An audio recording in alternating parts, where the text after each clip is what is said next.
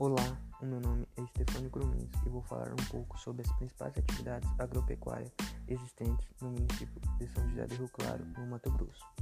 A avicultura temos de dois tipos, a extensiva e a intensiva. A que mais gera produção, emprego e dinheiro é a intensiva, a chamada granja.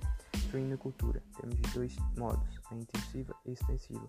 A que mais gera produção, empregos e dinheiro é a intensiva, também chamada de granja, mas referente a suínos. Pecuária abrange dois segmentos, a criação extensiva e intensiva. Ambas são ótimas para o PIB de São José do Rio Claro, mas voltado a uma rápida engorda, a que mais se destaca é a intensiva, chamada de confinamento.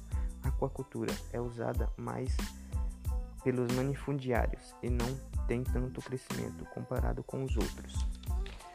Extrativismo madeireiro, uma das atividades mais significantes tanto pelo dinheiro que gera e tanto pelos empregos nas madeireiras.